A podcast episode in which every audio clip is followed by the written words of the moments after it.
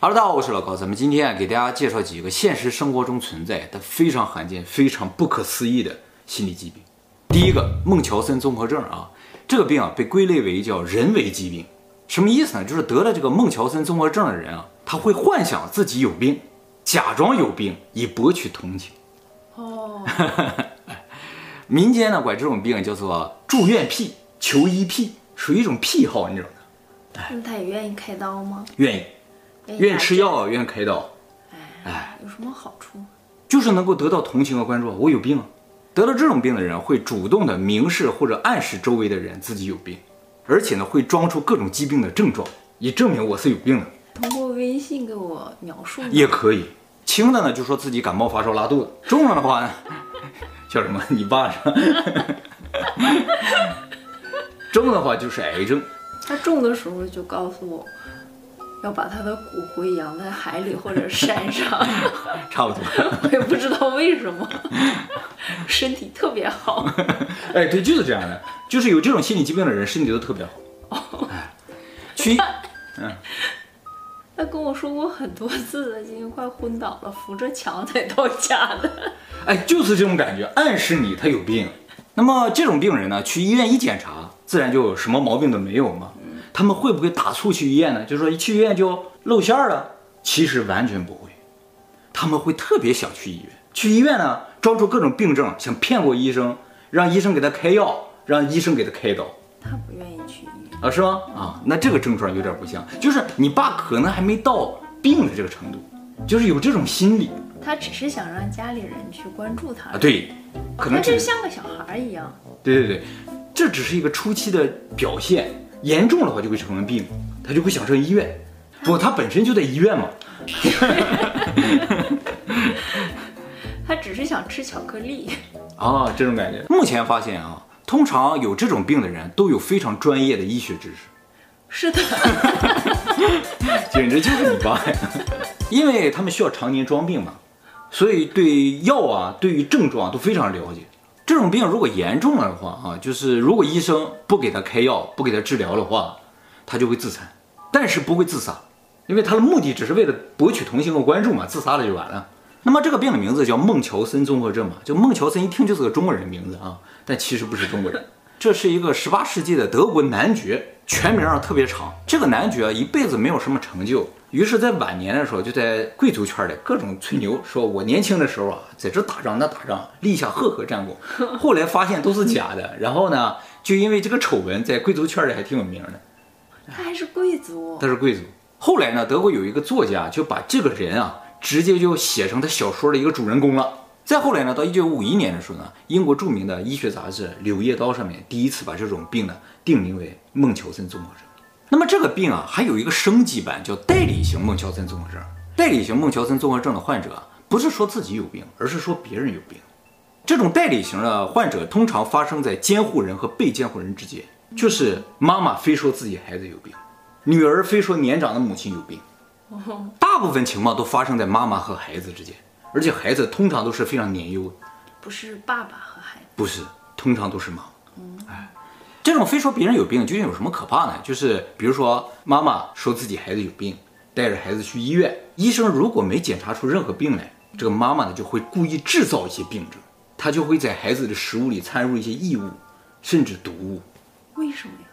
就是为了让这个孩子生病，然后他就可以继续照顾这个孩子，向人家展示我很惨，你看我孩子有病，让这个孩子也喜欢他，说，哎，妈妈对我真好。就是从各个方面来博取同情和关注，这么需要关注啊？这种是自己无法控制的。英国历史上有个非常有名的患有代理型孟乔森综合症的这么一个病人，叫弗里艾里特啊，是一名儿科护士。儿科，嗯，那好可怕。他本来的工作呢，应该是照顾小孩子啊，结果呢，他就在工作的时候呢，故意给一些小孩子注射一些能够加重他病症的一些药物，结果造成了非常严重的事故。后来这个护士呢，被称作叫死亡天使。得了代理型孟乔森综合症的人啊，和这种普通的孟乔森综合症的人，都是为了博取同情和关注，但是做法是不一样的。一个是自虐，一个是虐他。但是本质上，代理型并不是为了虐待，为了照顾。对，是虐待之后为了照顾，是一种很变态的爱。那么得了这种孟乔森综合症的人啊，呃，就算你把他的病治好了，他非说他自己有病有伤嘛，你给他治好了，他会再弄出来个病，再弄出个伤，没有止境的。代理型也是一样，你把他孩子的病治好了，他会再弄出一个病来，让他永远不能健健康康的活着。怎么才能解决这个问题？比如说，发现母亲有代理型孟乔森综合症，把这个孩子单独隔离行不行？其实不行。如果这个孩子有其他的兄弟姐妹，妈妈会转向折磨那些兄弟姐妹；如果没有的话，会转向折磨爸爸。那就把妈妈自己隔离。哎，把妈妈自己隔离是可以，但是隔离其他人是没有用的。那他为什么会对孩子下手，不先对爸爸下手？通常对弱者、极弱者下手。哎，特别是那种不会说话的小孩。由于被监护者通常是不会说话的小孩嘛，所以医生发现母亲有代理型孟乔森综合症的可能性很小。嗯，就是母亲带孩子去看病，孩子所有的症状几乎都是母亲来陈述的嘛，医生也只能相信母亲。后来发现这种病了之后呢，儿科医生的准则里边就会加一条，就先要排除母亲有这个代理性孟乔森综合症的可能性，不排除的话就不能给他开药，你知道？那是什么造成他会得这种病？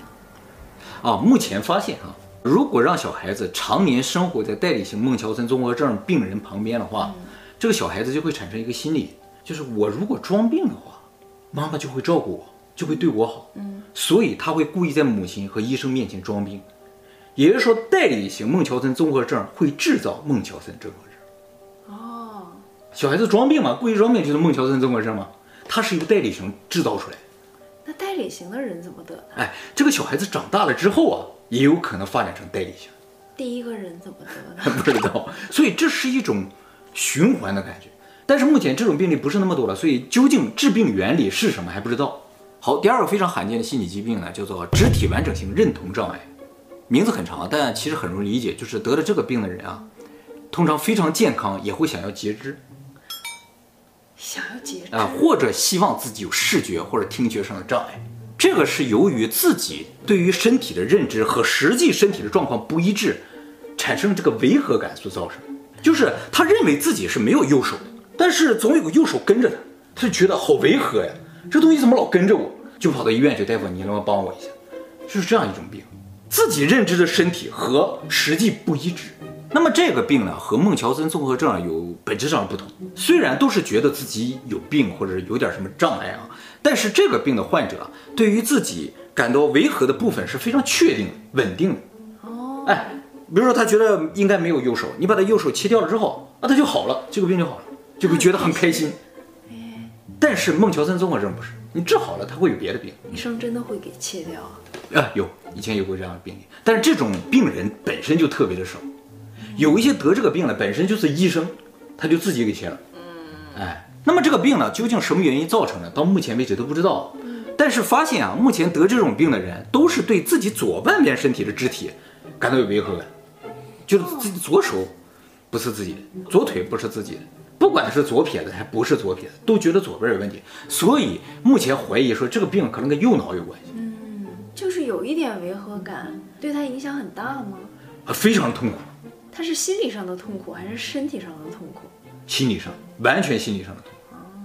好，下一个特别罕见的心理疾病呢，叫活死人症候群，学名呢叫科塔尔症候群啊。这种病呢，最早是在一七八八年的瑞士发现啊。有一个老太太，她呢没什么毛病，但是呢非跟子女说自己已经死了，让他们把自己埋了。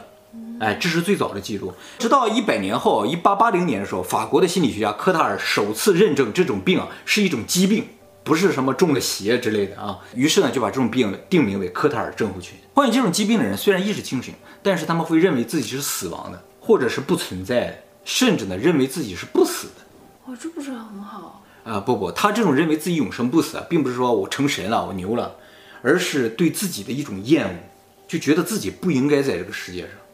哎，但这种永生不死，就是说他认为自己是不死的，或者是永生的的结果是什么？他就不吃饭不睡觉。最后啊，这些病人都是饿死的。哦，他们不会采取其他方式结束。对，他们已经死了，不用自己杀死自己，所以他们就不吃饭，天天搁那躺着，然后就虚弱虚弱，然后就死了。患这种疾病的人啊，如果病情严重的话，会自己主动到墓地去待在那儿。你要说什么？会自己主动买墓地吗？不会。主动。我想我爸。买了墓地几十年了，是不是有这个打算哦？自己买墓地啊，能买墓地就不算死了。得这种病的人啊，通常晚上精神状态会好一点，看到恐怖片里的僵尸啊，心情还会舒畅一些，认为自己和他们是一样的。这种病非常罕见，自从发现到现在一百多年嘛，总共也就发现了一百例左右，一年一例，大概一年都不到一例。而且这种活死人病的发病非常的突然。美国有一个女性啊，今年二十二岁啊，她在十七岁的时候在学校上课突然发病，认为自己已经死了。起初她处于非常混乱的状态啊，回家了。第二天早上大家就去上学了，他去墓地了，待在墓地去了啊，这才是我应该来的地方。后来过了好几天吧，家里人才发现他好像出了问题，带他去看医生，医生断定他是活死人症。后来医生发现吧，他发病的时候正好是他父母离异的时候。所以医生怀疑，就是父母离异对他产生很大的打击，造成他抑郁了，进而引发了活死人症。所以吧，现在有很多医生认为啊，这就是一种非常非常严重的抑郁症。其实症状上面也有点像嘛，就是说自我否定、无价值感、无存在感，那不就跟活死人一样？那抑郁症不是还会自杀、自残之类的？啊他这个不用了，他已经死了吗？其实抑郁症也不都自杀自残的，嗯，也有轻重。对对对。就是你九个症状啊，不是说所有症状全都有才叫抑郁症。我看很多观众留言，就是他们有抑郁症，但是还可以控制，还可以伪装自己。对对对，那就可能属于比较轻症，症状就相对来说少一点。所以有些医生认为用治疗抑郁的方法来治疗这个病啊，可能有效。这个美国得病的小女孩也确实治愈了。啊，是吗？哎，对，这个小女孩自己说，她靠什么治愈这个疾病啊？靠两样东西，一个呢就是一直陪在她身边的男朋友。还有呢，就是迪士尼的动画片儿。哦，哎，她一开始就待在墓地里看一些僵尸片儿，感觉挺心情舒畅。后来发现啊，看迪士尼的动画片儿心情也舒畅。一定要是迪士尼的吗？对对，一定得是迪士尼的，别家公司都不行。他是接了叶配吗？有可能。不过像美国这个女性治愈的案例啊，其实是非常少的。目前发现的活死人症都是非常难治的，因为病人对于自己死亡的状态是非常肯定，几乎无法动摇。你怎么给他解释你是活着，他都不听。哎，这是这个病的一个特点啊。那就是你死了就死了，那你吃一口也不会怎么。我不用吃，我死了，我为什么要吃？你吃一口看看嘛。我就不吃。大概你死了，你为什么要跟我说话呀？啊，我这灵魂在跟你交流呢，然后那就给他打营养液。所以医生和家人都很难让他明白他其实没有死。啊，比如说他也不会疼。他，疼不疼只有他知道。你就虐待他。啊，也行。你不死了吗？我掐死你！我让你活过来。是不是家里人对他太好？也有可能是吧？要是我爸，肯定给我一顿揍，一巴掌呼过去了，让你死。比如啊，日本在二零一二年的时候，有一个这个活死人症的这个患者，六十九岁男性。这个人呢，通过抗抑郁治疗呢，把病治好了。但是治好之后，他还坚称自己是死的。而且坚称啊，和他一起住院的还有金正日。为什么？不知道，就这两个特别奇怪的地方，剩下都很正常。哎，是不是很恐怖呢？不过大家不用担心，这种病非常非常的罕见，一年顶多出一个，全球。他是不是说自己已经死了，就不用付医药费了？有可能是为了这个，是吧？其实我觉得比较令人担心，就是如果这种病是病毒引发的话，那这真的是僵尸病毒，一旦散播开来。所有人都会觉得自己是死的，多可怕呀，是不是？好，下一个特别罕见的心理疾病呢，叫卡普格拉综合症，又名替身综合症。替身，听着挺有意思的，是吧？哎，这个病最早是在一九二三年的时候，由法国的心理学家卡普格拉首先给他命名的啊。得了这个病的病人认为自己的家人、亲戚、朋友、恋人、同事、同学，所有他认识的人都是替身，不是他真的家人哦。就是我看你说，呀，你虽然长得很像小莫，但你肯定不是，我知道。哎，就这种感觉。那他自己呢？是替身吗？哎，这种病严重了啊，甚至怀疑自己都是替身。大家注意啊，这个不是装出来的啊，就是他真的认为这些人就是长得像，或者长得是一模一样的，但是内在是不一样的。哎，所以得了这种病的人都会逃离家人，不敢回家。哦，那是。如果真的有这种病，回家真的很可怕，是不是？哎，就算回家了吧，他也会陷入极端的矛盾之中。就是这个人究竟是不是真的呀？就一天到晚都在这犹豫啊、纠结，你知道吗？那他是看见过真的吗？不，就是他心里中那个真的和这个现实的不一样。他认为你的动作、说话的语气、表情和他心里边那个人不一样，哦、很恐怖，是不是？所有人都变了。有一天我发现你，对不对？我有一天说话的语气和感觉不一样，你会觉得是另一个人，只是长得一样。你长得也不一样，是吧？和 我以前认识的那个不一样。那真的挺恐怖的。得了这种病是一种什么感觉啊？其实很多人都感受过，特别像即视感。哦，就哎，这个人我在哪见过？想不起来。完，你告诉我啊，我是小莫啊，我是你老婆呀。我说不对，啊，我就是想不起来你是谁，你不要骗我啊，这种感觉，哎，就是对身边很熟悉的人有即视感。对，而且这种即视感是一直存在的，相当难受。那么这种病发展下去的话，会不认识自己的家，不认识自己的车，甚至不认识自己。他们不敢照镜子，因为镜子里边有一个其他人。嗯，这种病如果独居，不照镜子，是不是就治好了？哎，你听我讲啊，美国就有这么个案例啊，有一个老太太，有一天突然照镜子，不认识自己，她认为啊，镜子里边有一个跟她长得一模一样的人在跟她抢她的丈夫，也就是说，她认为镜子里边那个人啊是个小三儿。而且他认为这个小三儿每天都在跟踪她，是个跟踪狂。因为他只要照镜子或者有什么东西反射，他就会看到那个小三儿嘛。后来她丈夫发现她这个异常了之后啊，就把家里所有的镜子都盖上了，但是啊没有效果，因为只要反光了有一个玻璃什么，她只要能看见，她就会觉得那个小三儿还在她周围。实在没有办法了，她的丈夫就把家里所有能反光的东西全都照起来，哎，她这个病就消失。还是她丈夫跟那个小三儿断了。其实她这个病啊，是卡普格拉症候群的一个升级版，名字呢叫做费雷格里症候群。升级了还不一样了？哎，名字稍微不一样啊。卡普格拉症候群范围比较广，但是这个费雷格里症候群啊，就是专指自己不认识自己这种。这个费雷格里症候群会认为镜子里的人不是自己，而且这个人是假扮成自己来害自己。不过呢，她认识她的丈夫，认识周围的亲戚朋友，就是不认识自己。那哪一个比较严重呢？都挺严重的，不过这个好治些，因为这个人治好了。她怎么治的啊？我刚才说了，她丈夫啊，把家里所有的镜子和反光的东西都盖住了啊。后来她丈夫发现了一个特别诡异的事情，就是这个人倒是不看见镜子恢复正常了，但是她每天啊都在化妆。不看镜子化吗？看着镜子化。于是她丈夫发现了，她对小镜子没有反应。哦。他就把这个事儿告诉了他的心理医生。他的心理医生突然觉得这是个突破口，于是呢，买了从小到大各种各样的镜子，买了一排，把这个女的叫来了之后呢，就让她从小镜子开始看，一点点看，最后发现看到最大的镜子的时候，她突然意识到镜子里边那个就是他自己，这个病就这么治好了。嗯，哎，不过他是属于特别极端的情况了，就是说他不认识镜子里自己，可以用这种方法来治。你像所有人都不认识了，或者跟镜子没有关系那些病例的话，用这个方法就不好使。而且呢，这种病啊和脸盲症有点像，哦，脸盲症就是不认识人嘛。但是呢，这个病不一样啊，脸盲症是无法识别人的面部，所以认不出人来。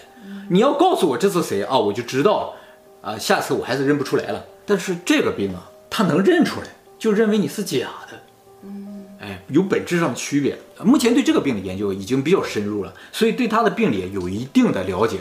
就是我们认识一个人，记住一个人。需要记住这个人的两个属性，一个叫基本属性，一个叫情感属性。基本属性就是这个人长什么样子，叫什么名字，他是干什么的，和我什么关系。而情感属性呢，就是我和这个人之间的情感上的联系。比如说小莫嘛，你长这个样子，你叫小莫，你是我老婆，这都是基本属性。而情感属性呢，就是你是我老婆，我所应该具有的情感。这两个信息呢，是存在大脑的不同区域，因为一个是客观数据，一个是主观的。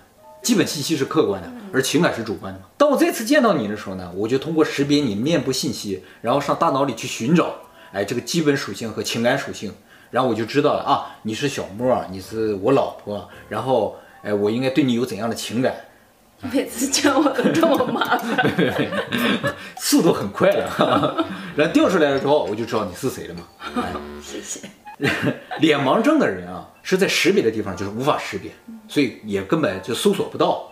但是得了这种卡普格拉症候群的人啊，能够调取基本信息，但无法调取情感信息。就是我知道你是小妹儿，我也知道你长这个样子，我也知道你是我老婆，但是无感。但是，我该有的情感没有，于是我的内心就产生极度的矛盾。这是对老婆了，对父母也是。我知道你是我父母，但是我却没有对父母一样的感情，就是我认为你是陌生人。